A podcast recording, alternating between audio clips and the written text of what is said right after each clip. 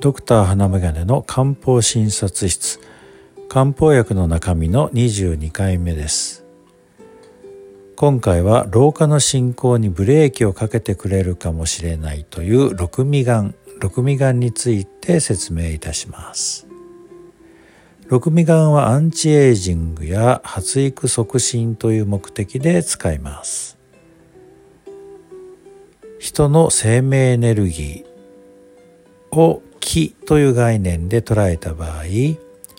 その気が成長や成長後の肉体の維持に必要となります。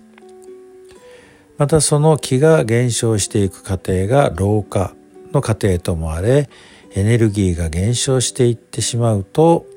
漢方では人虚という状態になっていると考えます。六味丸は生命エネルギーを補うことによって人虚の状態を改善させアンチエイジング薬として働いてくるということになります。また発育障害の方には発育促進として使う場合もあるようです。六味がんの医療用エキス剤は87番。保険適用は疲れやすくて尿量減少または多尿で時に狡猾があるものの次の諸症。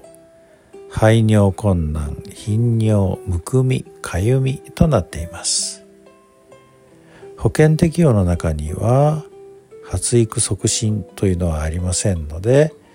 実際そのよう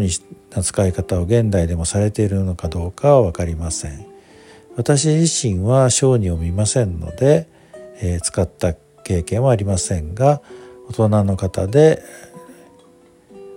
加齢とともに弱ってきている人で手足がほてると言ったような場合にこの六味丸を使っています。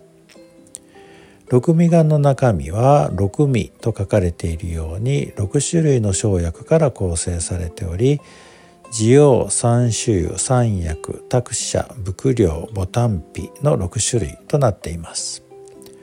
このうちの3つ滋養三種油三薬がメインのプレイヤーとなりまして発育促進や老化抑制に働いてきます。託舎伏量ボタンピは体の中の熱を取ってあげて静熱作用を表しさらにこのうちの2つの託舎伏量は利水効果といって体の水バランスを整える働きをします。六味丸を使うような方というのはのぼせがあったり視力減退を訴えたり耳鳴り視力思考力の低下喉の渇き体の乾燥傾向腰痛夜間頻尿あるいは尿量が少ない手足のほてり足腰が弱っているなどという訴えを耳にした場合にはこの六味丸を使ってみたらどうだろうかと考えます六味丸もそうなのですが、えー、アンチエイジングに効く漢方薬というのがあります。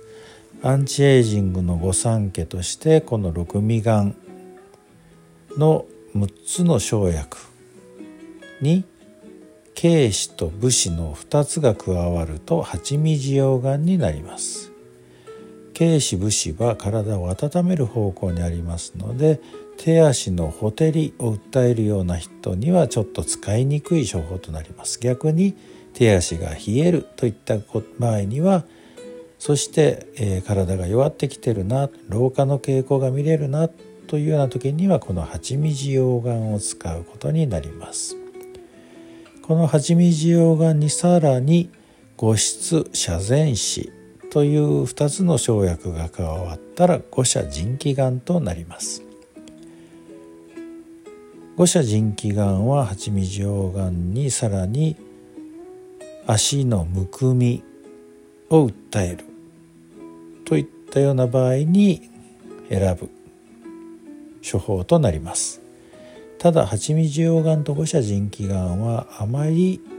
明確に区別して使う必要はないと思っています。今日は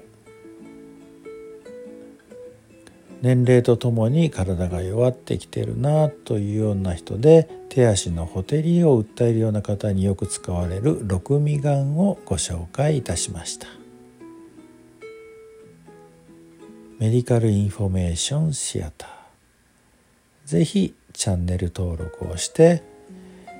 漢方のことに詳しくなってください。